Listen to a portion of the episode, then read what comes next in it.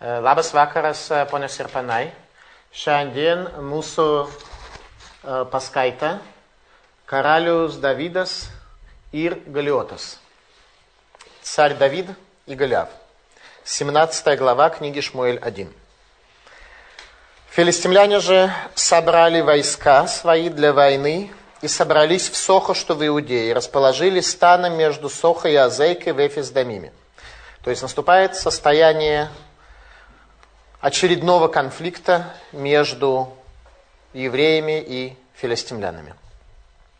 А Шауль и израильтяне собрались и расположились станом в долине Айла и приготовились к войне с филистимлянами. Возникает вопрос, что значит они приготовились? Просто вот в прямом смысле слова взяли и подготовились к обороне, или речь идет о какой-то особой подготовке, или наоборот, о не особой подготовке. Мы видим, что царю Давиду вся эта подготовка не очень понравилась. И филистимляне стояли на горе с одной стороны, а израильтяне на горе с другой стороны, а между ними долина. И вышел из станов филистимлянских единоборец по имени Голиаф, Гольят, по-литовски Голиатус, из Гата, проживал он в городе Гат, прописка у него такая была, Рост его шесть локтей с пядью, и шлем медный на голове его, и в кольчугу одет он, и вес этой кольчуги пять тысяч шекелей меди и медные щитки на ногах его, и дротик медный за плечами его, и древко копья его, как ткацкий навой, это не знаю, что такое, но, короче, хорошо был вооружен. И клинок копья его в 60 шекелей железа, и щитоносец шел перед ним. На самом деле, впереди себя он нес щит, э, более правильный перевод. Есть и другой перевод тоже, в любом случае не так, как написано здесь. И стал он и возвал к полкам израильским и сказал им, «Зачем вам выходить затевать войну? Ведь я филистимлянин, а вы рабы Шауловы. Выберите себе человека, и пусть он сойдет ко мне». Снова слышим мы центральный лозунг филистимлян «Выберите человека». Конфликт между народом Бога и народом людей. «Если он сможет со мной сразиться и убьет меня, то будем мы вам рабами». Если же я одолею его и убью его, то будете вы нам рабами и будете служить нам. И, естественно, у нас возникает э, образ средневековых э, разборок, которые были между рыцарями. И очень скоро мы увидим, что ничего подобного здесь не было. Правила здесь были совсем-совсем другие. И сказал филистимлянин, срамлю я сегодня полки израильские. Чем он срамит? Пока не очень было понятно. Он предложил свое предложение, его можно принять, не принять, а, бояться, не бояться, но чем он срамит? «Дайте мне человека, и мы сразимся один на один». Филистимлянин хочет человека, а евреи, по всей видимости, такого рода человеками, как говорит Голиаф, не являются. И услышал Шауль и весь Израиль эти слова филистимлянина, и испугались, и очень робели. А Давид, сын того ефретианина из Бетлехема Иудейского по имени Ишай, у которого было восемь сыновей, и человек этот в дни Шауля был старцем среди мужей. Обратите внимание, кто был Ишай, он был старцем среди мужей. Тот человек, Тора которого повлияла на весь еврейский народ. И пошли трое старших сыновей Ишая, пошли они за Шаулом на войну, а имена трех сыновей его, ушедших на войну, Илиав, первенец, второй за ним Авинадав, а третий Шама – Давид же был младшим, а трое старших пошли за Шаулем. А Давид приходил к Шаулю и уходил от него, чтобы пасти овец отца своего в Бейтлехеме. То есть царь Давид сочетал должность оруженосца и музыканта царя Шауля вместе с работой в сфере сельского хозяйства на своей э, частной ферме. И подходил филистимлянин тот утром и вечером и являлся в долину 40 дней.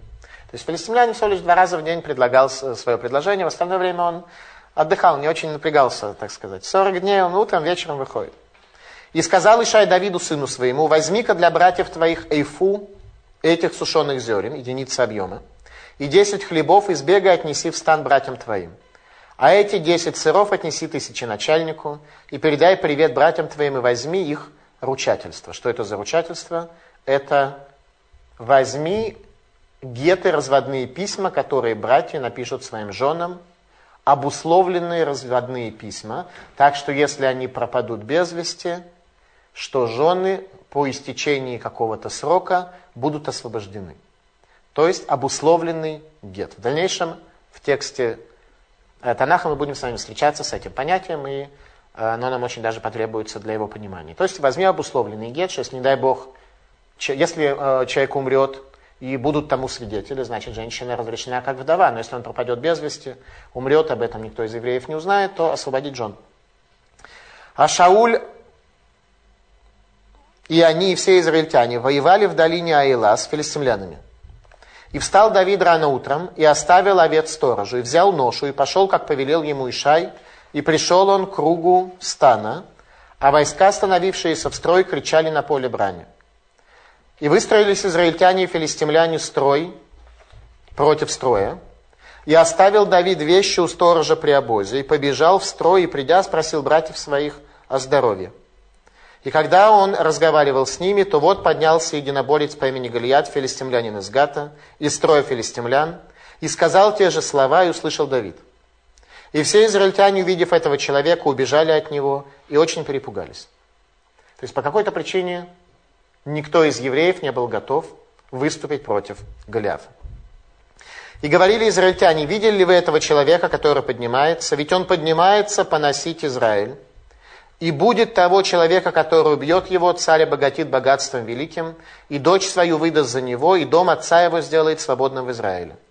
И сказал Давид людям, стоявшим с ним, что сделано будет для того, кто убьет этого филистимлянина и снимет позор с Израиля. Ибо кто этот необрезанный филистимлянин, что так поносит строй Бога живого? И сказал ему народ то же самое, говоря, вот что будет сделано для того человека, который убьет его. И непонятно, что здесь написано. Только что было объявлено, что свобода экономическая, плюс дочь в жены, плюс э, какое-то количество денег и имущества. И вдруг царь Давид переспрашивает, что будет сделано. Ему снова повторяют то же самое. Не очень понятно, что здесь за идея. И услышал Илиав, старший брат его, когда он говорил с этими людьми, и разгневался Илиав на Давида, и сказал он, «Зачем ты спустился сюда, и на кого оставил ты тех немногих овец в пустыне?» Знаю я дерзость твою и зло сердца твоего. Ты спустился, чтобы посмотреть на это сражение. Не очень понятно, что за реакция э, у Илява. Царь Давид как бы был приближен к царю немного много ни мало и был его оруженосцем. То есть из общих соображений он воевать умел не хуже, чем Иляв, а не пришел для того, чтобы посмотреть, что за отношения. И сказал Давид, что же я теперь сделал? Ведь это же всего лишь беседа. И отвернулся он от него к другому и говорил те же слова, и отвечал ему народ теми же словами, что в первый раз. То есть он ходит по людям, ходит по лагерю и спрашивает, что будет сделано тому, кто бьет Голиафа. И все ему рассказывают ту же самую историю, уже в тысячный раз. О том, что дочь дадут, и э, экономические эти самые льготы, э, налоговые льготы тоже дадут. И услышаны были слова, которые сказал Давид, и пересказали Шаулю, и взял он его к себе и сказал Давид Шаулю, пусть никто не падает духом из-за него.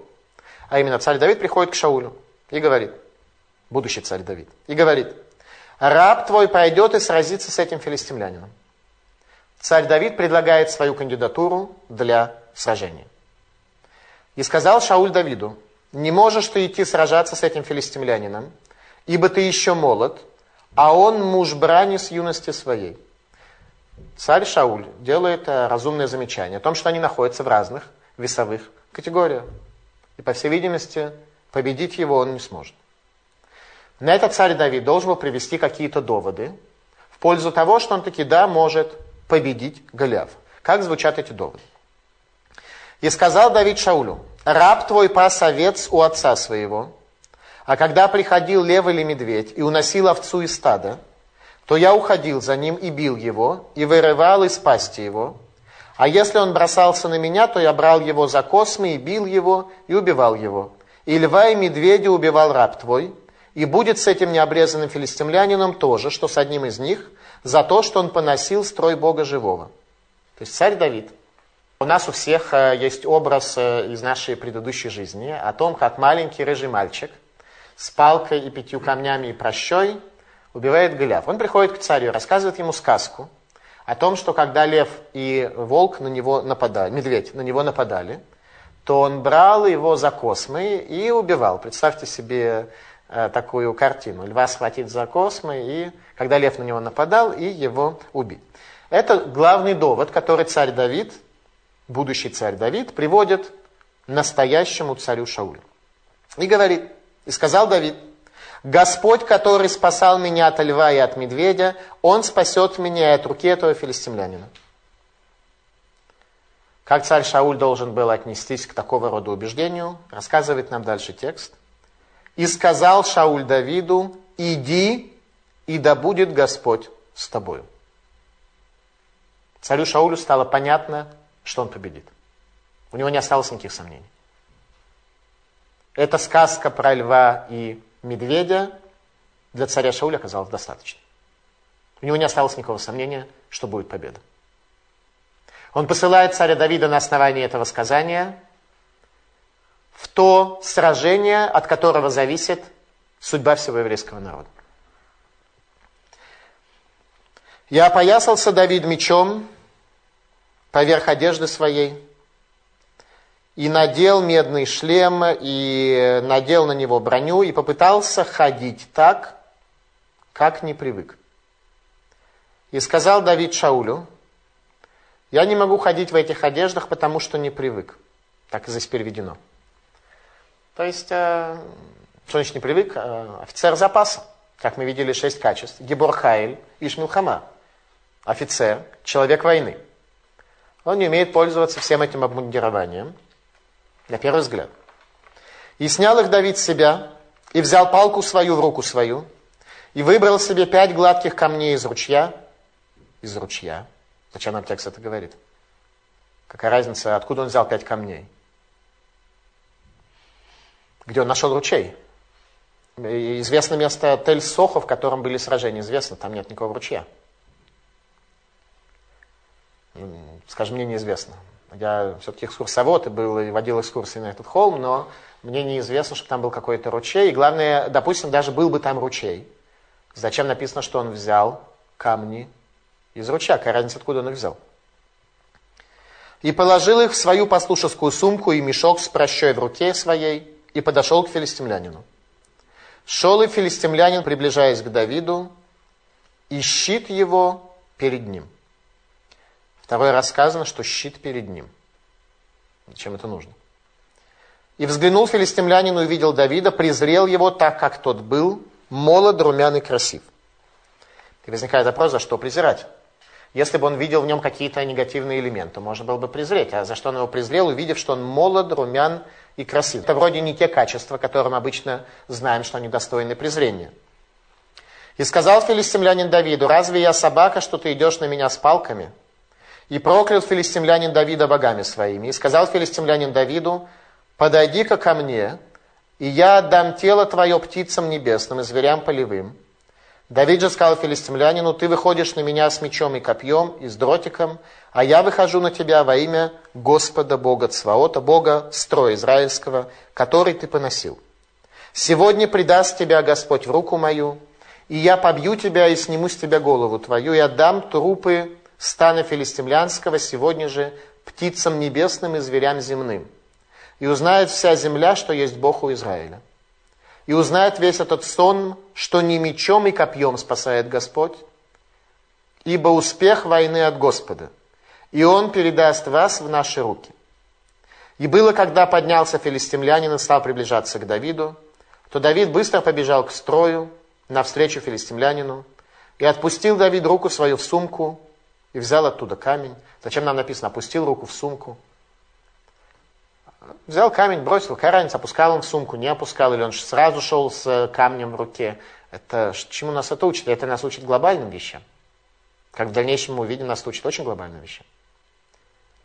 Что он опустил руку в сумку. И метнул и поразил филистимлянина в лоб, и камень вонзился в лоб его, и упал он лицом на землю. Так победил Давид филистимлянина прощой и камнем, и побил филистимлянину и мертвил его, а меча не было в руке Давида. Даже без меча пошел. Ну, допустим, он не умеет э, пользоваться доспехами. Но уж мечом-то, меч лучше, чем палка. Можно было хоть меч взять. Если уж пошел, так не иди, а если уж пошел, так ну, меч хотя бы. И подбежал Давид и встал над филистимлянином и взял меч его, и вынул его из ножен, добил его, отсек им голову, и увидели филистимляне, что умер силач их, и побежали. Кажется, просто не нужно было лишнего вооружения, можно было взять меч самого хозяина. И поднялись мужи Израиля и Иудеи, вскричали и преследовали филистимлян до входа в Гай и до ворот Икрона. И падали убитые филистимляне по дороге в Шарим, вплоть до Гата и до Икрона, и возвратились сыны Израилевы из погони за филистимлянами и разграбили стан их. И взял Давид голову филистимлянина, принес ее в Иерусалим, а доспехи его положил в шатер свой. А когда увидел Шауль Давида, выходящего против филистимлянина, сейчас текст нам подводит очень интересный итог. Когда увидел Шауль Давида, выходившего против филистимлянина, еще до победы, сказал он Авнеру, начальнику войска, Авнер, чей сын это, этот юноша? Не очень понятен вопрос. Это как бы э, твой оруженосец, нужно было бы дать это, твой оруженосец, сын Ишая, которого знают все, у которого уже на обрезании было 600 тысяч евреев. А его Тора учила тоже 600 тысяч евреев, это как бы человек известный. Это сын Ишая, надо было сказать, все знали. Но Авнер вдруг дает очень странный ответ. И сказал Авнер, клянусь жизнью своей, Царь, что не знаю. И сказал царь, спроси ты, чей сын этот юноша. И когда Давид возвращался после того, как он убил филистимлянина, взял его Авнер и привел перед Шаулем, а голова филистимлянина была в руке у него. И сказал ему Шауль, чей ты сын тот юноша? И сказал Давид, сын раба твоего Ишая из Бейтлехема. И что он ответил? Очень странный диалог, правда? Предельно странный. Даже мы уже с вами знаем о том, что папа царя Давида был Ишай. Уж Авнер, наверное, тоже это знал. Великий Авнер это знал. Насколько Авнер был великий, мы видим с вами в одной из последующих лекций. Это был мудрец поколения. Одновременно генерал армии царя Шауля. У евреев генералы никогда не были солдафонами. Они были великими. Итак, филистимлянин, который позорит еврейский народ. Чем он позорит? Комментаторы говорят, что он позорит тем, что он произносит слова «Анухи аплишти». Я филистимлянин. На иврите есть два слова «я». Одно из них «они», простое, а второе «анухи». И слово «анухи» фигурирует в десяти заповедях. И слово «анухи» это такое, сегодня, к сожалению, это тоже вошло в э, современный иврит, когда люди, которые хотят э, свое «я» чрезвычайно подчеркнуть, э, «я» с большой буквы, это «анухи». В те времена «анухи» люди себя так не называли. А филистимлянин назвал «анухи аплишти», имея в виду, что это Слово «анухи», слово «я», которое используется в первой из десяти заповедей. «Я Бог твой, который вывел тебя из земли египетской». Он говорит «анухи аплишти», «я филистимлянин». И говорит он, что я убил Хофни и Пинхаса и взял в плен Арона Брит. Ковчег Завета я взял в плен. Поэтому идите и сразитесь со мной.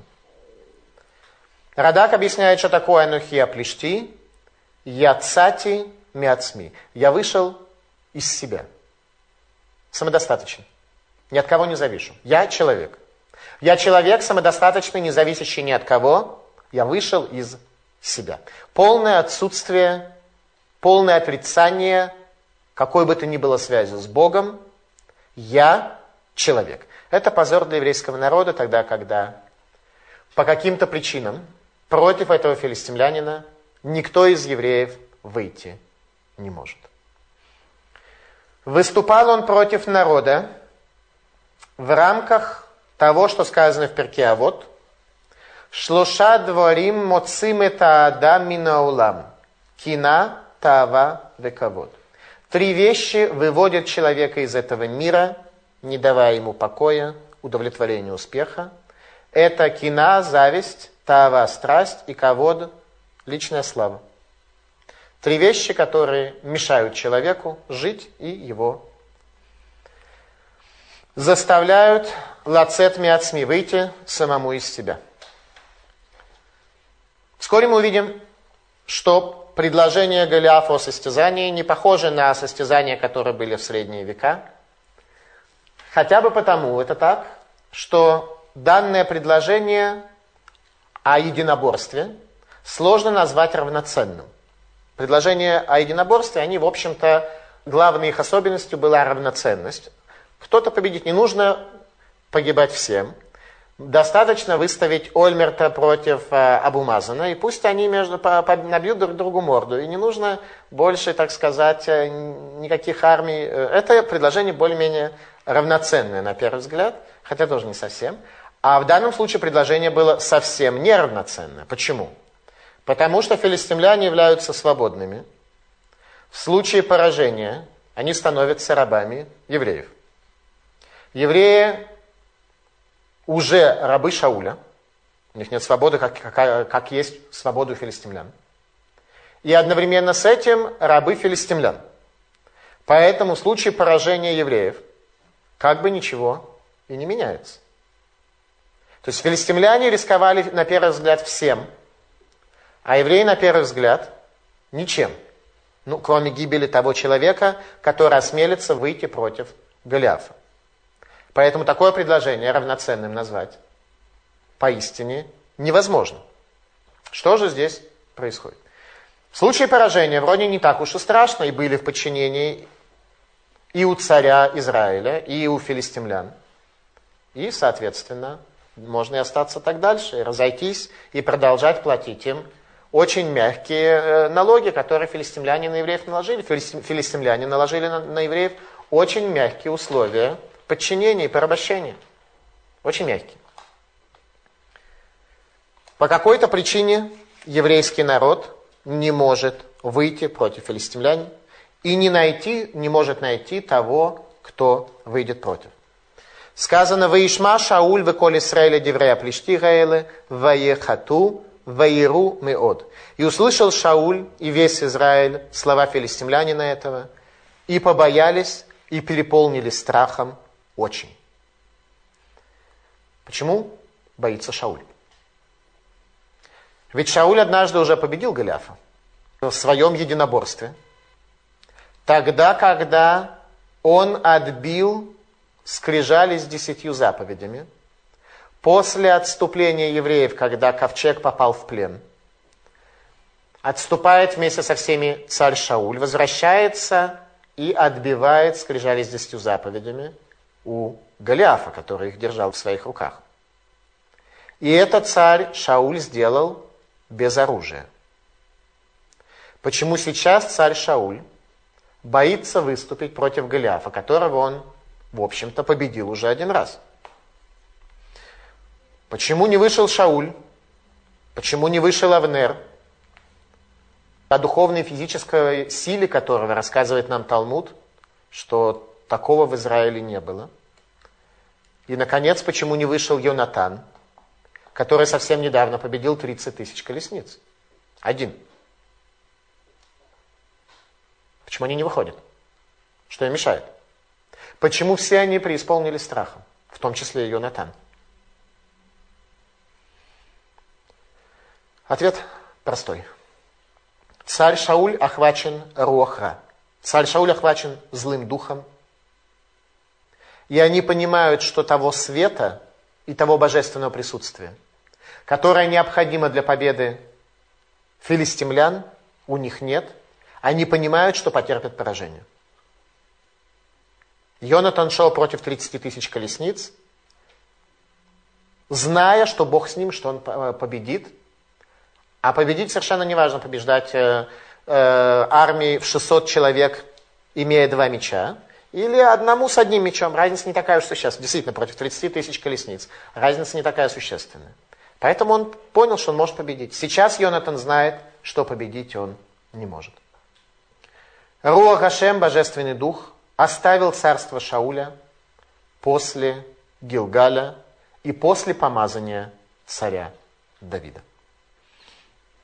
Тем временем Голиаф проклинает. Голиаф позорит, бесчестит, что?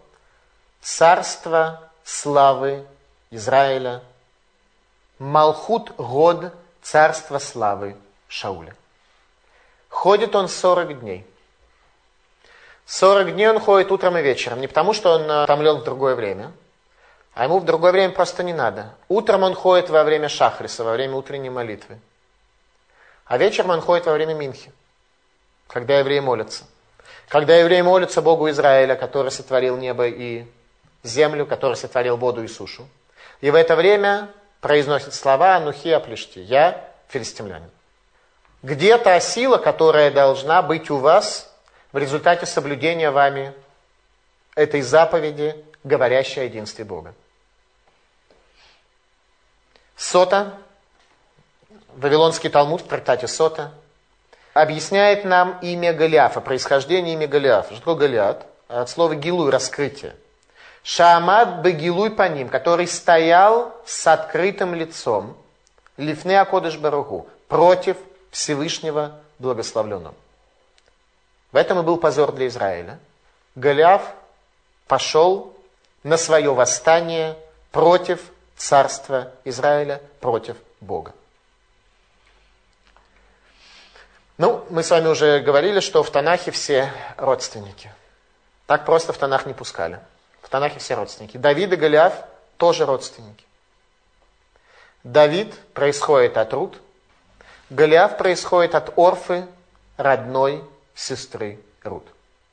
Те две сестры, у которых была возможность принять иудаизм, одна приняла, вторая вернулась назад к муавскому царю, и в результате оказалась прабабушкой Голиафа. И здесь они встретились. Завершение гештальта. Рут и Орфа пошли по разным путям. Все-таки более конкретно, в чем выражалось богохульство Голиафа и бесчестие по отношению к еврейскому народу. Э, в Торе, в книге Дворим, есть такие слова. Кирашем локехем, раголех махем, гилахем лахем и мой вехем, легошеотхем. Ибо Рашем, Бог ваш, который идет с вами воевать за вас, с врагами вашими, и чтобы спасти вас. Бог говорит нам, что, по всей видимости, если мы достойны, есть определенные условия для исполнения этого стиха, тем не менее, если все условия исполняются, то тогда Всевышний идет с нами для того, чтобы воевать с нами, и чтобы спасти нас. Спасение, сегодня спасение понимается как-то немножко иначе. Там спасение – это переход в другую реальность, переход в другую совершенно, в другую реальность, в другую реальность мира. И это та самая другая реальность, которую Бог должен сделать нам, если мы являемся людьми, достойными чуда. Шауль, Авнер и Йонатан знали этот посук – и знали, что только благодаря исполнению этого посука, этого стиха, когда этот стих исполняется, тогда еврейский народ побеждает. Этот стих является первичным во всей концепции войн Израиля. Голиаф тоже знал этот посук. Голиаф верил в него и боялся его. В этом и заключалось его богохульство, и в этом и заключался позор царства Израиля. Ибо исполнение стиха было возможно только в условиях близости между Богом и Израилем, когда Руа Гашем покоится на царстве Израиля. Когда мы достойны чуда, когда мы достойны того, чтобы Бог был с нами. Это происходит тогда, когда мы с Богом. Когда мы поворачиваемся к Богу, у Него есть возможность свое спасение повернуть. Значит, Голиаф знал, что теперь евреи далеки от Бога, что он напал. Сам факт того, что филистимляне видели э, у себя силы и возможности победы, свидетельствует о том, что филистимляне понимали, что у еврейского народа есть проблемы. В период судей Наступил период, когда человек делал то, что правильно в глазах его, когда люди шли за идолами, когда люди шли, когда люди забыли Бога. Книге Судей в нескольких местах сказано, что главное источник болезни, который есть у нашего народа, то, что мы забываем Бога. То, что Бог для нас э, является чем-то чрезмерно упрощенным, и мы не знаем этого Бога, мы забыли. А э, все, что мы о нем знаем, оно просто не очень э, достаточно и адекватно. И сам факт того, что филистимляне имели успех, показывал им о том, что евреи недостойны своего спасения. Голиаф знал этот стих, Голиаф верил в него, и он боялся его. Потому что он понимал, что евреи могут, сделав чуву, вернувшись к Богу, изменить всю картину мира. Голиаф бродит 40 дней в долине Аила в память о 40 днях дарования Торы. Почему они не спешат? Написано в тексте, прямым текстом, что 40 дней Голиаф бродит – и никто не может 40 дней выступить против него, 40 минх, 40 маарев, 40 шахрисов. Голиаф все ходит и все проклинает. И говорит Анухи Аплишти. И никто не может выступить против него. Казалось бы, филистимляне могут понять, что уже сейчас их враг чуть-чуть ослаблен, можно уже начать войну. Нет, им этого не надо. Это война концептуальная. Война против царства. Их устраивает то, что им не нужно даже победить евреев. Им нужно победить царство. конце сорокового дня Моше Рабейну спускается с горы Синай со скрижалями в руках. Те самые скрижали, которые захватил Голиаф. Те самые скрижали, которые царь Шауль отбил у него, вернув их в еврейский народ в результате своего поединка без оружия в руке. Еще раз приведем э, трактат Сота, Голиат, Голиаф это тот, кто Амад Багилуй по ним Акодыш Баругу. Тот, кто стоял с открытием лица своего против Всевышнего, благословлен он. На сороковой день Мошарабейну спускается с горы Синай со скрижалями. На сороковой день царь Давид приходит в лагерь. На сороковой день. И видит, что евреи подготовились к войне. Он видит, что евреи заготовили оружие, заготовили какую-то военную стратегию, не видя места для победы Ашгаха над Тева, не видя возможности для победы чуда над природой. Что делает царь Давид? Отказывается от оружия. Отказывается от оружия. Что делает царь Давид? 26 стих рассказывает нам следующее. Вайомер Давид аля нашим сказал Давид людям, Гаомдим ему, которые стояли с ним, Леймор, Майя Асула Иша Шер это плешти. Что дадут тому человеку, который побьет филистимлянина? Вейсир херпами аль Исраэль и снимет срамоту с Израиля. Кимия плешти гарелезебе. Кто этот филистимлянин необрезанный? Символ необрезанности мы с вами уже говорили. Это Отсутствие ограничений, отсутствие связи, отсутствие завета. Кихерев Марахот Луким Хаим, который оскорблял, унижал народ Бога живого. Кто этот филистимлян? Задает вопрос. Ему отвечают, что дадут таки все, что надо. Все, что надо, в древних сказках сказали ему дадут. Дадут дочь, дадут полцарства в придачу и освободят еще и от налогов. Почему, спрашивает он это много раз? Это вроде и так всем известно. Ну и, наконец, самое главное, Бейт Авив Ясухов Шива Израиль, что дом отца его сделают свободным в Израиле. Что значит сделают свободным в Израиле? Освободят от налога на продажу овечьей шерсти. И это, видимо, то, что было царю Давиду особенно важно в тот момент, получить освобождение от налога на овечью шерсть. Это то, что он хотел чтобы уже четко быть в этом уверенным. Если освободят, то тогда пойдет воевать. Если с шерстью все-таки будут некоторые загвоздки, то тогда он при шерсти останется. Не будем рисковать в такой ситуации. И очень скоро, а именно в следующей лекции, мы увидим с вами, что после победы царя Давида над Голиафом он откажется от брака с Мирав, дочерью царя. И откажется от имущества, и откажется от всего. А дочери просто откажется. В чем же причина вопроса? Почему же царь Давид все-таки так многократно выясняет, что дадут? Ответов несколько. Главный из них это сгустить сокрытие тайного помазания. Чтобы люди считали, что его мотивация, она дочь и половину королевства в придачу. Сделать все это в условиях сокрытия. Сделать чудо победы в условиях наиболее сгущенного сокрытия. Царь Давид приходит к Шаулю с готовностью выйти против Голиафа. Царь отказывается и говорит, «Кинаар ата, ибо ты юный». Ибо ты юный.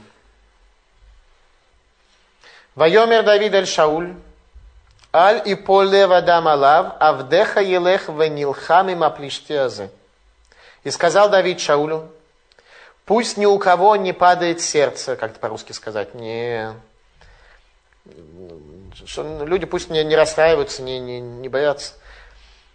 Раб твой пойдет и будет воевать с этим филистимлянином.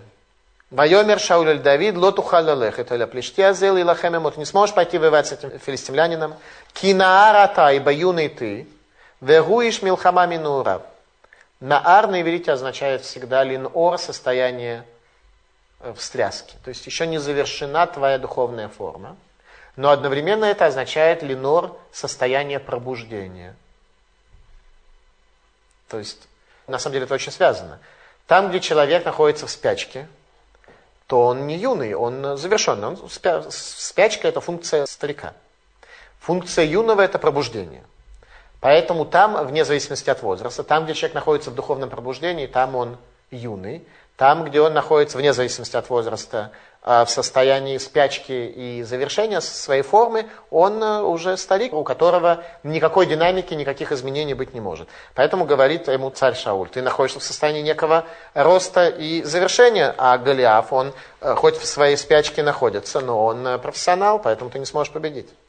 И тут царь Давид рассказывает ему сказку про медведя и про э, льва. Ставится под вопрос экономическая, государственная и религиозная независимость всего народа. И мы видели все картинки, где изображен рыжий мальчик, который с камнями и прощой, рассказав царю Шаулю сказку о льве и медведе, идет для того, чтобы сразиться с Голиафом и побеждает. Что же здесь происходит? Гам это ариве гам адовика авдеха. И льва, и медведя побил раб твой. И тут царь Шауль согласен. Царь Шауль услышал и побледнел. Почему? Потому что в дальнейших книгах пророков, которые только потом, много лет спустя напишут, будет сказано о том, что Ари, лев это символ Вавилона, который тогда еще был э, в зачаточном состоянии развития своей истории. А Парас, Персия, это медведь. И царь Давид уже говорит царю Шаулю о том, что мои потомки, они побьют и Вавилон, и Персию. Царь Шауль услышал и понял, что царь Давид победит. Почему? Он, он прямо это сформулировал. Сам царь Шауль прямо сформулировал. Он ну, сказал, он не сказал, ну иди попробуй, ну давай рискнем, ну раз никого больше нет, а только ты один, так ну иди ты. Царь Шауль сказал иначе. Лех вегашем ихе имха. Иди, и Бог будет с тобой. Вот это состояние, которое неплохо каждому из нас иметь. Чтобы люди видели, что Бог с нами. Чтобы мы были с Богом, и тогда творение увидит, что Бог с нами. Тогда творение увидит, что то, что мы делаем во исполнении Его воли, имеет свой определенный успех. Царь Шауль послал Давида на войну, потому что он не сомневался. Но почему? Шесть качеств царь Давид получает от Рут. Когда Боз дает э, Рут, Боз, который женился на Рут, прошедший Гиюр, дает ей э, в качестве подарок, подарка шесть колосков зерна. И написано Шишасори ячменя. Шесть ячменинок он дал. Комментатор задает вопрос, э, сколько, что такое шесть ячменинок. Он дал ей шесть э, зернышек в качестве подарка невесте. Это маловато немножко. Он дал ей шесть, э, шесть мешков, она вроде не грузовик, чтобы это перевозить. Он дал ей шесть колосьев. Да, он дал ей шесть колосьев. В знак того, что ее потомство будет обладать шестью качествами. И это благословение Боза исполнилось по отношению к царю Давиду. Что это за шесть качеств?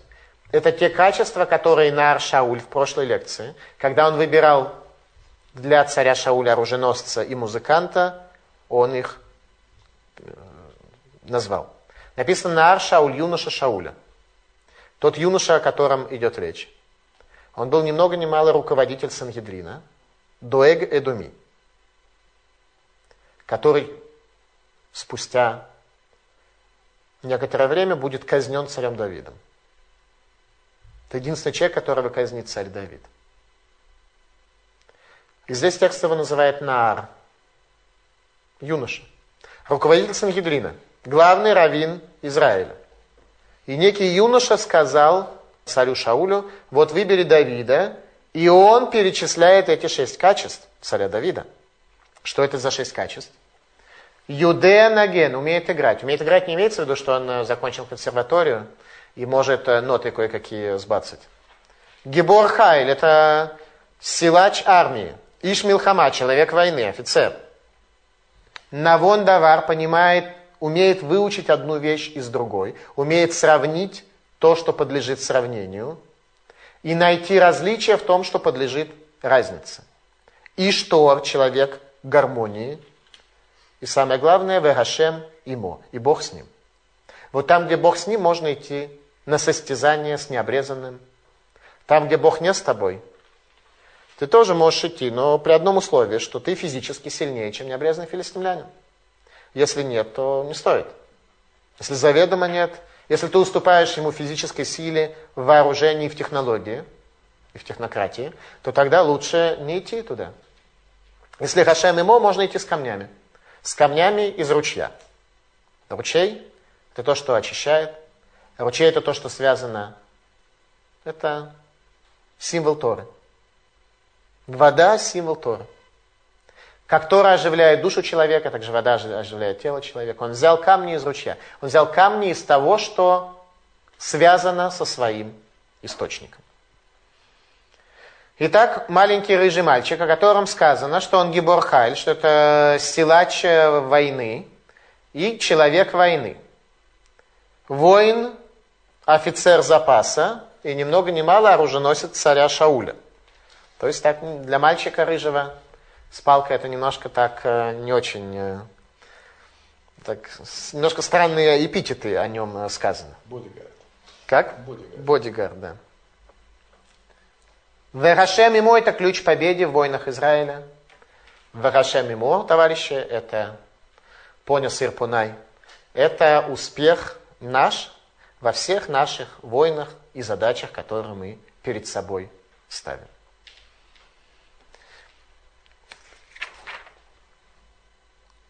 Ваялбеш Шауля Давид Мадав и одел Шауль Давида в доспехи. Венатан кованый хошет и дал ему медную шапку на голову. Вейлбеша то ширье, надел ему доспехи. Ваяхгор Давид от Хербо, и одел царь Давид меч, мялли мадав на доспехи свои, и решил пойти кило ниса, ибо не пробовал. Что значит, что, как можно и решил пойти, ибо не пробовал. Если он не умеет это носить, так и решил пойти, но не получилось, но что такое? Ибо не пробовал. Вайомер Давид аль Шауль, сказал Давид Шаулю, Лоюхаля лехет бейл, не, не могу в этом идти. Кило несите, ибо я не пробовал. И снял их царь Давид. Если он не умеет пользоваться таким э, обмундированием, то как его можно назвать воином и как его можно назвать э, оруженосцем и человеком войны? Помните то объяснение образа сына, о котором говорил Ишай? О своем сыне царе Давиде. Одена хай шелоки хатева. Он все еще живет не по законам природы. Лони Сити не пытался, это то же самое слово, что и Нес, чудо. И Раши дает объяснение. Лони Сити не пытался, он дает объяснять совершенно другое объяснение, он говорит. Эйн швахошель несбехах. Нет славы чуда в этом. Пойти и победить его в доспехах, в этом не будет славы чуда. Я могу его победить и в доспехах тоже. Это элементарно. Но славы для чуда тогда не будет. А я хочу его победить. Не по законам природы, а совершенно в другой реальности. Евреи побеждают только в неконвенциональной войне, в условиях духовного пробуждения. Если мы возьмем историю евреев хотя бы 48 года, то там были полные чудеса. Когда арабы нас превосходили в десятки раз, а оказывалось, что они ничего не могут сделать реально. Они нас боялись. Когда евреи в состоянии духовного пробуждения возвращались в землю Израиля, то тогда Всевышний обращается к нам. И даже хотя по поводу 48 года есть разные точки зрения, наступило ли время нашего прихода или нет, но так или иначе мы видим факт, что когда евреи в состоянии пробуждения духовного возвращались в землю Израиля, Всевышний нам помогал. Взял он камни. Кто сказал, что побеждают мечом? Можно победить и камнем. Взял пять камней, как символ пяти книг Торы, которые были осмеяны Голиафом. Пять камней. Камень это всегда символ вечности у евреев. Взял пять камней.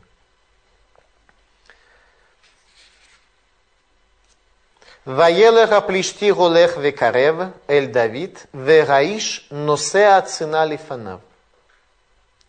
И пошел филистимлянин, идя и приближаясь к Давиду, и человек несет щит перед ним. Есть, э, на русский язык переведено, что перед Голиафом шел оруженосец. Я думаю, что это просто совсем неверный перевод. Что и человек несет щит, то есть как бы некий другой человек. Я думаю, что это просто неверный перевод вообще. А что касается того, как объясняют нам комментаторы, они объясняют следующее. Они объясняют э, следующее, что первое объяснение, что это Голиаф, который, он же человек и несет щит перед собой. Второе объяснение царь Давид дает в пятом псалме, что человек, который несет щит перед собой, это вообще касается царя Давида, а не Голиафа. У Голиафа тоже, может быть, был щит. Но касается царя Давида, а именно – Говорит царь Давид такие слова. Киататы варех цадик гашем, кецина рацон театрегу. Когда ты благословишь праведника Всевышний, как щит, желание твое окружит этого человека. То есть тот щит по второму объяснению. То есть, видимо, понимать нужно и то, и то. Какое объяснение правильное? И то, и то. В одном посуке скрыты нам две, э, две идеи. Голиаф несет свой металлический или не знаю какой щит. А вот царь Давид идет с палкой, с камнями. И рацион нашем, желание Бога, окружает его своей защитой, своим щитом. Щитом связи между Богом и человеком. тогда, когда человек исполняет волю Бога. Ваябета плешти посмотрел филистимлянин, Ваерай Давид воевазеху, он посмотрел царя Давида и презрел его. Кирая Наареб, он был юный, Ваадмони и красный, им Яфемаре, красивого вида. Что это за основание его презреть? Он увидел в нем образ царства. Помните, мы задавали вопрос. Вроде как это все такие признаки, за которые мы не презираем, и наоборот относимся к этому с уважением. Все хорошие признаки. Нар, юный человек, Адмуни, такой красненький, э, с красивым, красивого вида. Это вроде как все положительные вещи. Да? Мы... Обычно нельзя человека презреть за его красивый вид. Почему же презрел э, Голиаф? Он увидел в нем царя. Того самого царя, того самого царства, которое бесчестит и поносит Голиаф. Поэтому он презрел его, увидев в нем царя. Голиаф, хотя помазание царя Давида было тайным, об этом как бы никто не знал. Голиаф увидел в нем царя. Это то, что нам рассказывает этот стих. Голиаф был непростой мужик, он много знал, много читал и много понимал. Только он выбрал для себя сторону Арелим, сторону необрезанных, тогда, когда он имел концепцию о том, что такое брит, что такое завет, не хуже, чем мы с вами. Не хуже, чем мы с вами. Царь Давид спускается с горы. Вайомера плештель Давид. Хакелов анухи киата баэлай бамаклот, вейкалеля плештель Давид бейлугав. И сказал филистимлянин Давиду, что я собака, что ты идешь ко мне с палкой, и проклял филистимлянин Давида богами своими. Царь Давид спускается в долину Аэла. Евреи на одной горе, филистимляне на другой горе. И как сказал текст, «Ваагай бейнерем» и долина, и долина между ними. Спускаясь к Голиафу, царь Давид пишет псалом который стал самым известным для евреев. Самый известный псалом из всех, что написал царь Давид. Для евреев сегодня, скажем, в нашем поколении. Царь Давид написал, спускаясь к Голиафу. То есть он спускается к Голиафу на сражение и при этом пишет псалом. Пишет на следующие слова. Эсайна элягарим меайн яво изри. Подниму я глаза свои на горы, Откуда придет мне помощь? מאין. Этот мир был создан יש מאין, создан был из ничего, מאין. Из того источника создания мира, который предназначен, который был создан на условии соблюдения завета. Оттуда придет помощь моя. И тут ему отвечает רוח הקודש, духовное наитие. Это не пророчество, это меньшее духовное наитие. Всевышний отвечает ему רוח הקודש – Аль итен ламот раглеха, аль янум шумреха. Не даст он оступиться ноге твоей, не заснет сторож твой. И царь Давид продолжает. И нейло янум вело ишан шумер Исраэль. Вот не заснет и не будет э, дремать страж Израиля. Вегаиш носеа цинами лифанав. И человек несет щит перед собой. Щит – желание Всевышнего, которое окружает его. Если ты идешь окруженным таким желанием, то никакой филистимлянин, никакой фашист или националист не может тебя тронуть. Ты окружен защитой Бога. И долина между ними сказано. Долина между ними. Мидраш на это место дает очень интересное объяснение, что это за долина. Мы как бы знаем долина Эла, ее сегодня физически можно найти, она находится, э, когда от города э, Кириатгат едешь в сторону города Бичемиш, там э, эта долина существует до сегодняшнего дня, там ездят машины. Я каждый день, когда еду в Бершеву, проезжаю через эту долину. Мидраш говорит, что это долина, в которой похоронен Мошарабейну. Очень интересно, но ведь Моше Рабейну похоронен в Иордании, так что никто не знает место захоронения. Как же Мошерабейну похоронен в этой долине? Очевидно, что речь идет о чем-то совсем другом. Мидраш это не пшат, это не простой смысл. Это понятно, что в простом смысле Мошерабейну там не похоронен. Но что имеет в виду Мидраш, что это долина, в которой похоронен Мошерабейну?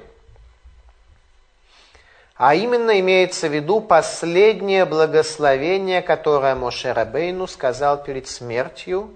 Последнее благословение –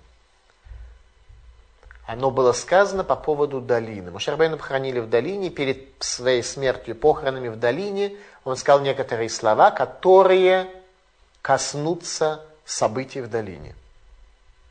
В долине столкновения Давида и Голиафа и раскрытия полного чуда для еврейского народа.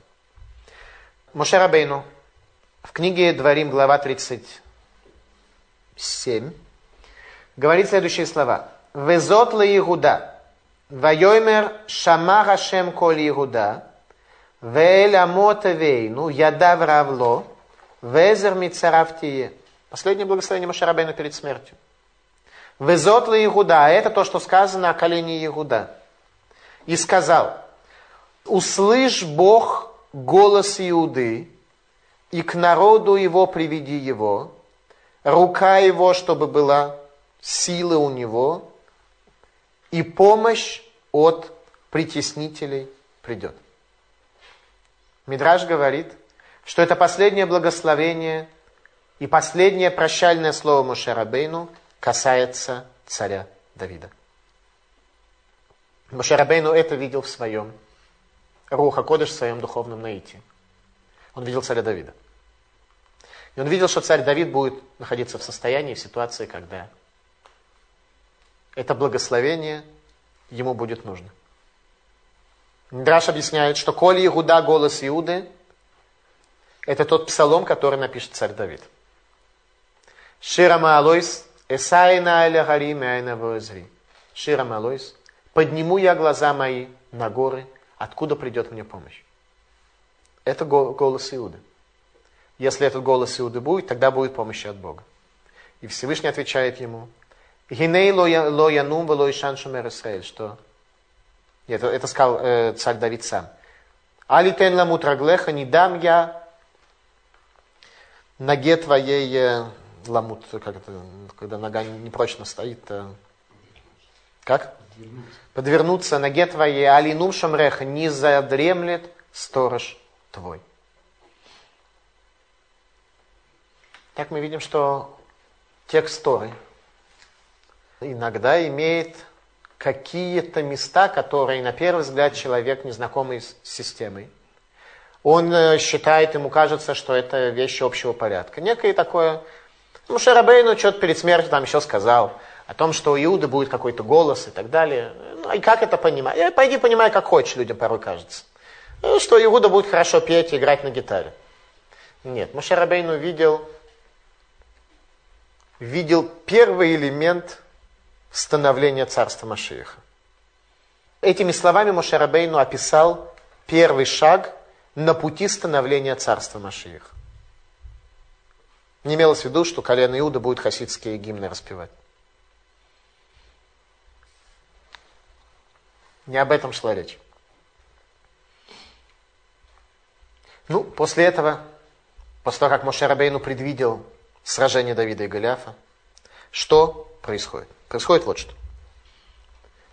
Ваябета плещти. И посмотрел филистимлянин, и презрел царя Давида, увидев, что он Яфемере, красив видом, царский образ. Как он его унизил? Что сказал филистимлянин по поводу э, царя Давида? Он сказал следующее. Вайомера плещти эль Давид. И сказал филистимлянин Давиду, Лехайла, иди ко мне, Веетнает басарха, я дам плоть твою, леофа шамаем, у лебегемата саде, я дам твою плоть птице небесной и э, зверям полевым. Что такое звери полевые? Это олени. Есть хайот, есть бегемот. Хайот это дикие звери, полевые, которые едят мясо. А бегемот асаде, как объясняют нам все комментаторы, это олени, всякие там олени, там козы, не знаю, кто там есть. Такие олени. Лани. Что сказал филистимлянин? Раша дает объяснение, что олени едят человеческое мясо. Не трафадату. Гляв сошел с ума. Увидев образ царя Давида, Гляв сошел с ума. Вайомер Давид Эля Плешти, сказал Давид филистимлянину, Атай Байлай Бехерев, ты идешь ко мне с мечом, у Беханит, у Бекидон, и с копьем, и с э, дротиком. Ванохиба Элеха Бешем Ашема, я иду к тебе с именем Бога. Цваот. С именем Бога Цваот, с именем Бога силы. Это то имя, которое внесла Хана в этот мир. Царь Давид пользуется именем Цваот, которое Хана была первая, кто это имя принес в этот мир. Видите, да, все больше и больше элементов начинает у нас соединяться воедино. Элухема Арахот Израиля Шархерафта. Бог стана израильского, который ты оскорбил. Айома из Гереха Ашем Баяди. Сегодня Бог передаст тебя мне в руку. Векетева сироте трошха я отделю от тебя голову. Царь просто ему рассказывает в дальнейшем, как все будет. Голову тебя отделю. ונתתי פגר מחנה פלשתים, и весь ваш лагерь, в этот день я дам לעוף השמים, птицы небесной, ולחית הארץ, и зверям земным. Здесь уже написано חיות, зверям, которые едят мясо, все, всевозможные там волки, шакалы и прочее. וידעו כל הארץ כי יש לישראל. И узнает вся земля, что есть Бог в Израиле. Это главный элемент. Главный элемент царя Давида, что он пошел воевать против филистимлянина для того, чтобы раскрыть победу в состоянии чуда. А сейчас слушайте самое главное, как это было во времена царя Шауля. Царь Давид восстанавливает тот уровень чуда, как это было при царе Шауле. Он мог бы победить его свойственным периоду царства Луны способом. Когда пойти в доспехах с мечом и победить Голиафа. Но он захотел победить так, как это происходило в период Солнца. Поэтому отказывается от всего и рискует всем. Победа царя Давида будет раскрытием чуда, как было в дни Шауля. Вышлах Давид от Едоэля Кели, и послал царь Давид руку свою в сосуд, в сумку переведено. Здесь написано в сосуд, ну, может быть сумка. Ваиках Мишам Эвин и взял оттуда камень. Ваикла, ваях это плешти эль мицхо. Вайтидбага Эвен бамицхо. И ударил филистимлянин этим камнем, попал ему в лоб, и этот камень ввалился в лоб. И тот упал на лицо свое на землю.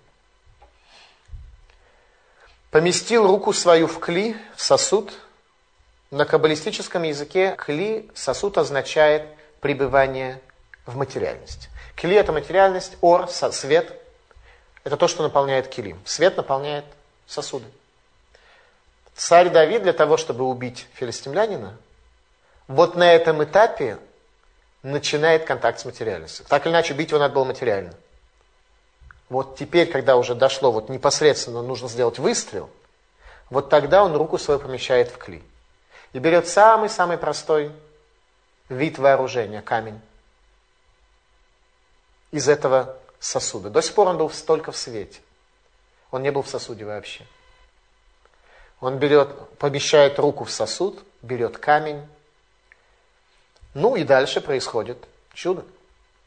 Царь Давид вышел из материальной реальности, и поэтому он достоин чуда.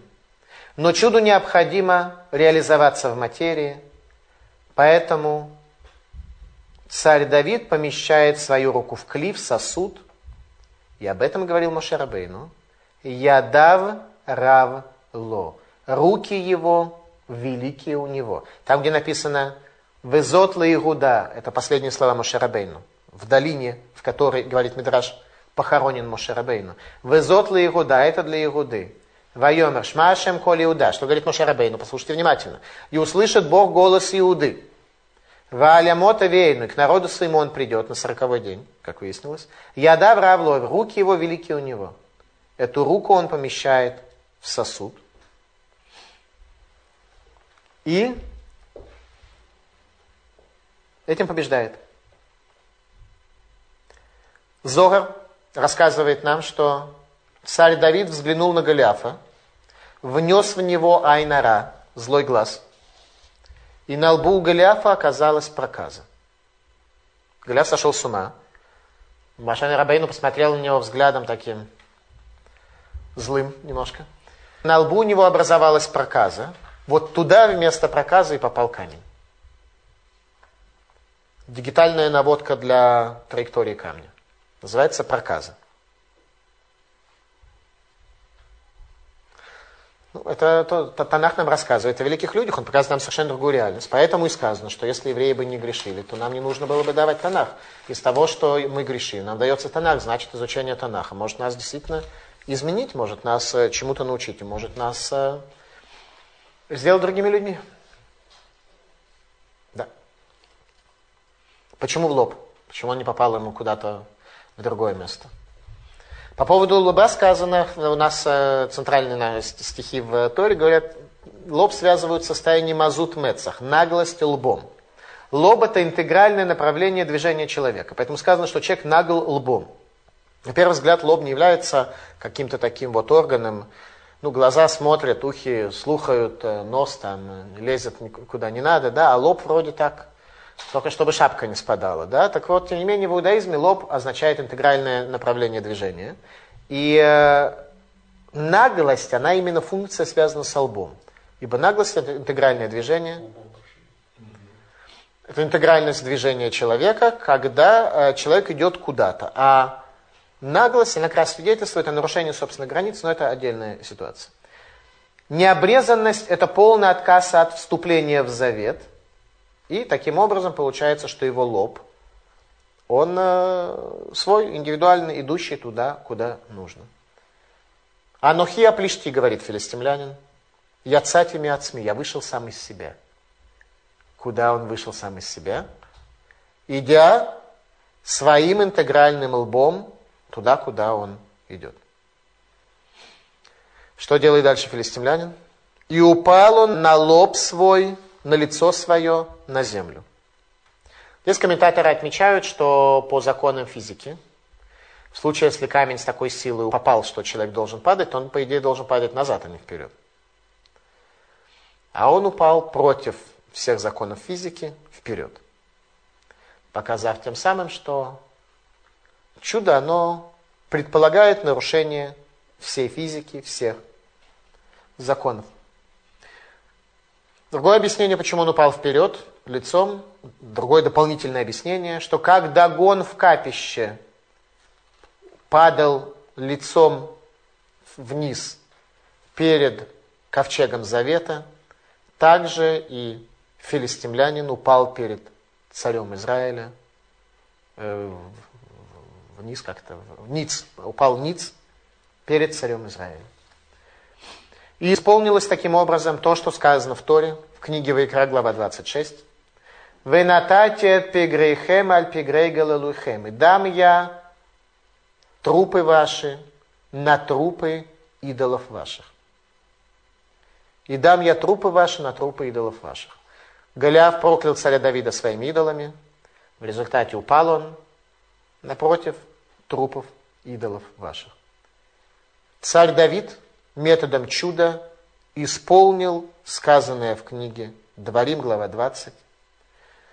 Кирашем элокехем агулехем ахем гилахем лахем има ойвехем лигошиатхем. Ибо Бог Всевышний идет с вами для того, чтобы воевать за вас, с врагами вашими, чтобы спасти вас. Евреи всегда побеждают в неконвенциональных войнах. Евреи всегда побеждают в войнах духа против врага материи, там, где у нас есть духовный взлет, духовное падение. И мы видим с вами первый элемент, первый этап зарождения вечного царства Давида, его потомства, в долине Эла. Царь Давид восстанавливает свет царства Шауля, когда сам царь Шауль Авнер его военачальник и даже великий Йонатан не могли пойти против Голиафа, видя, что Бог не с ними. Но Бог в тот момент находится с царем Давидом.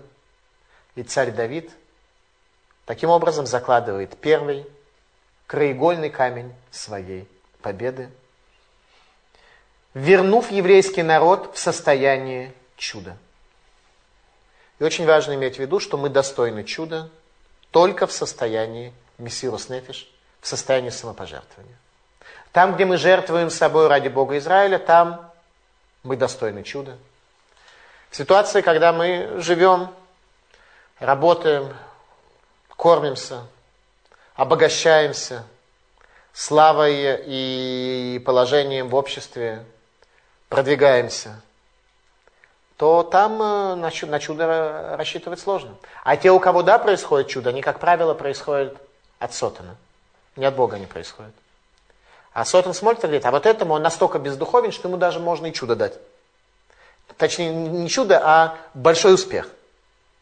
Тот, кто духовен, Всевышний ждет от него какой-то работы. Тот, кто совсем бездуховен, ему сатана бросает очень большие успехи сзади.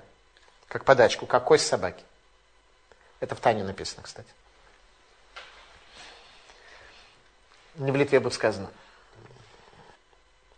Меч Голиафа хранили в ковчеге возле Арона Брит, возле ковчега Завета.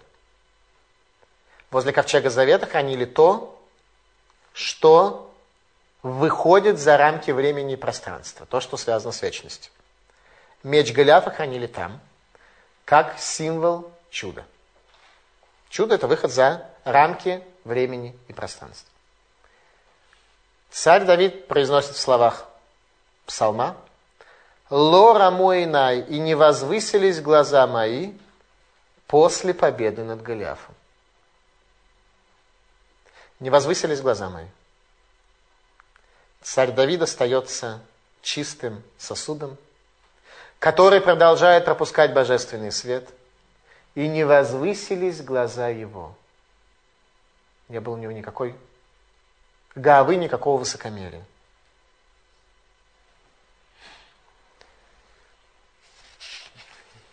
Евреи разбили филистимлянскую армию. Векерот Шауля Давид Юцели Крата Плешти. Когда увидел Шауль Давида, который идет к филистимлянину, спускается к филистимлянину, произнося при этом слова псалма, как мы с вами уже узнали. Амар или Авнер, говорит он Авнеру, Сара Цава, министру обороны. Бен Миза Анар, чей это юноша? Чей сын этот юноша? Вайомер Авнер, сказал Авнер, Хейнов Шеха, жизнью твоей клянусь, Амелах. Им я дать, я не знаю. Что значит не знаю? Должен был сказать, как ты, юноша, царь, это, это ж твой оруженосец, ты не узнал своего оруженосца. Он же только что тебе рассказывал сказку про то, как он убивал льва, и как он убивал медведя, и ты понял, что в дальнейшем, то, что в дальнейшем лишь пророки напишут, что речь идет о Вавилоне и Персии, на основании этого ты его послал. Так это сын Ишая, а Ишая его это один из великих старейшин, изучение Торы, которого повлиял на весь еврейский народ. А он говорит, я не знаю. Вайомер Амелах Шааля та. Бен Мизаэла, спроси, что это юноша. Пойди спроси, говорит, не знаешь, ты пойди спроси. У Кишув Давид, когда Давид вернулся, его спросили, он ответит, а я сын Ишая. В чем вопрос? Вопрос один. Чей этот сын? Это сын Переца или сын Зераха? У Иуда было двое сыновей. Один Перец, другой Зерах. От Переца пойдут цари. От Переца пойдут цари. От Зераха пойдут пророки и великие. Чей это сын? Если это сын Переца, потомок в смысле Переца, это будущий царь. Говорит Авнер, я не знаю родословно, я не знаю родословно. Я не знаю, это от Переца или нет. Пойди спроси. Он говорит, Ишая от перца. Перец или зерах, в этом есть вопрос. Говорит царь Давид Лора и не возвысились глаза мои после победы над Голиафом. Спасибо за внимание. Благо ячу. Прашимо Клауси мои. Пожалуйста, вопрос. Все равно непонятно с, с этим разговором. Но они же знали, что это сын Ишая. Значит, они могли вы, вычислить сами родословную? Или они в шоке были? А, не, они могли, но это надо было кого-то спросить, надо было поднять компьютер или в ЗАГС пойти, или еще что-то. они... А, сейчас, секунду, секунду. А они, это самое, а, а текст не говорит, что это вообще вопрос Зереха, это нам, нам книги. Он, а он им ничего не ответил, он говорит, я сын Ишая. Они говорят, ну а дальше что? Текст нам все это не написал вообще. Суть вопроса, как объясняют нам комментаторы, была связана с этим. Кто это, Перец или Зерх? Он говорит, Перец. Глора Мойна, и не возвысились глаза мои. Фантастика. Да, Миш. Еще немножко насчет этого разговора с Элиавом. Отчего тот рассердился так на Давида и что за, за ответ ему Давид дал? Ну, это только беседа. В чем там был конфликт? Э, насколько я понимаю, что э, суть э, негодования Ильява э, нам была приведена текстом Танаха показать, что братья до самого конца не понимали предназначения царя Давида, а царь Давид только сгущал тайну своего помазания. Сам царь Давид в псалмах скажет так. Эвен маасу абоним айталы рошпина. Это мы говорим Галеле. Камень, который презрели строители, он оказался на самой высоте.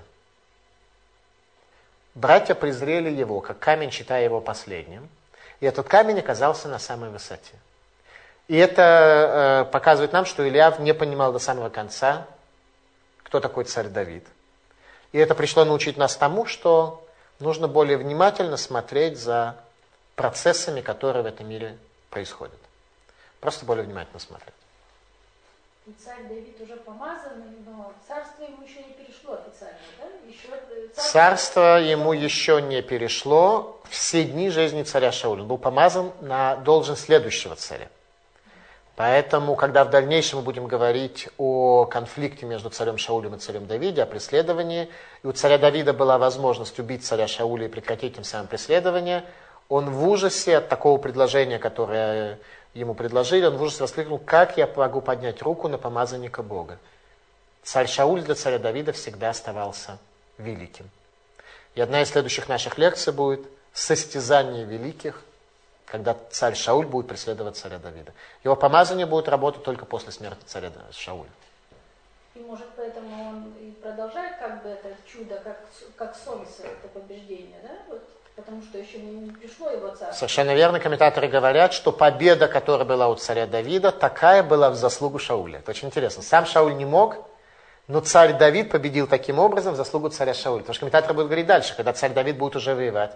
Там будут уже и доспехи, и там уже будет и стратегия, и, и, и чудо все это равно э, тоже будет. Но подобного рода состязаний же не было. Возникает вопрос, почему? Что мешало царю Давиду взять камень и разгромить э, всех э, снова? Ответ не было царя Шауля.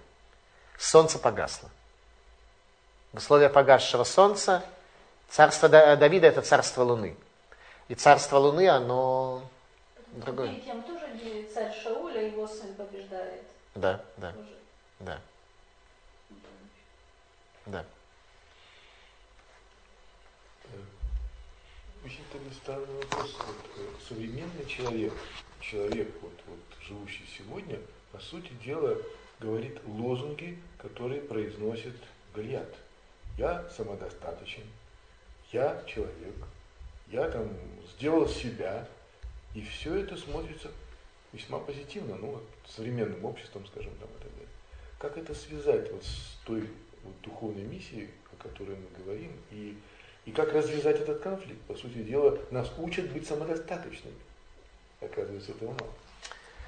Пророк Уше говорит, что условие прихода Машиха в этот мир и окончательного спасения человека, когда он из своей жизни во тьме и в неудовлетворении придет, наконец, к настоящей жизни, для которой предназначен человек, то есть приход Машиха – произойдет тогда, когда мы откажемся от лозунга «Велону маро де лугейну лемаасе юдейну ашер беха и рухам ятом». И мы не скажем больше Элугейну, бога наши, подразумевая изделия рук наших. И в тебе э, найдет милость сирота. То есть то, что нас задерживает, задержит приход Машиих, это поклонение руке своей, самодостаточности своей, филистимлянству своему, необрезанности своей, себе, достижением человеческой цивилизации, э, достижением профессора Иванова и Петрова, и Иванова и Петрова, я хотел сказать, извините, оговорился, и так далее. Это то, что нам, безусловно, мешает, и каждый из нас должен, э, естественно, стараться жить в рамках этого мира, чтобы прокормить себя, и чтобы у него была тура, и дерехерец, работа, и, и этика, эстетика, и возможность себя прокормить, и все остальное, но при этом мы должны очень четко разделять между э, духовностью, божественностью и между материальностью. На кладбище камушки мы несем, поэтому что это символ, символ вечности, да? Э, на кладбище мы э, есть, э, это подсчет для умершего, поставить надгробную плиту. Я имею в виду большую настоящую надгробную плиту, настолько, что если умирает человек, и у него остаются потомки, и эти потомки не хотят его похоронить, если они унаследовали от этого человека имущество, не хотят потратиться на похороны, то Бейдин заставляет их оплатить все похороны и, в частности, поставить надгробную плиту, потому что это почет для умершего. Когда мы приносим, то есть Бейдин заставляет их потратиться, только в случае, если они унаследовали имущество. Если они не унаследовали, тогда это делает Бейдин за общие деньги – люди, э, наследники ничего не унаследовали, они сами, допустим, бедные и так далее. Если не богатые, все равно заставляет, но ну, уже слабее заставляет. Так вот, когда мы кладем камушки, то тем самым мы как бы присоединяемся к строительству этого э, камня, мацевы, э, надгробной плиты, и это добавляет немножко почета и уважения умершему. Что вот кто-то пришел на его могилу, и она для него эта вот прожитая жизнь, этот человек имеют для него какое-то значение, так что он тоже свой маленький камушек туда поставил. Эти камушки должны оставаться или убирать? Ну, если их набирается слишком много, то э, сторож на, на нашего кладбища в Виль, Вильню спросил э, меня, э, можно ли записки выбрасывать записки, которые в изобилии собираются на могиле Виленского Гаона. И я, честно признаться, не знаю так э, точно, какой дать ему писать. С одной стороны, люди поставили, принесли эти записки. С другой стороны, когда их там набирается слишком много, наверное, их надо брать. Я до сих пор я все забываю спросить кого-то из э, больших э, раввинов, как поступить, потому что я сам как-то не очень могу принять решение, чтобы выбросить эти записки с могилы Виленского Гаона. Но, с другой стороны, наверное, может быть, они Вообще, я не знаю, сколько записки нужно класть. Мы, литваки, как бы молимся, молимся на могиле, э, имея в виду, что Всевышний близок с могилой праведника и со связью с его душой. Остается даже после смерти какая-то связь с телом, поэтому там как бы молимся. Класть записки мы очень особенно как бы не кладем. Э, но, тем не менее, что сделать с записками, я пока не знаю.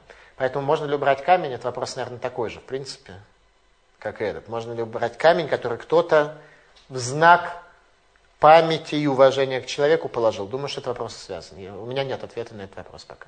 Но я спрошу и узнаю.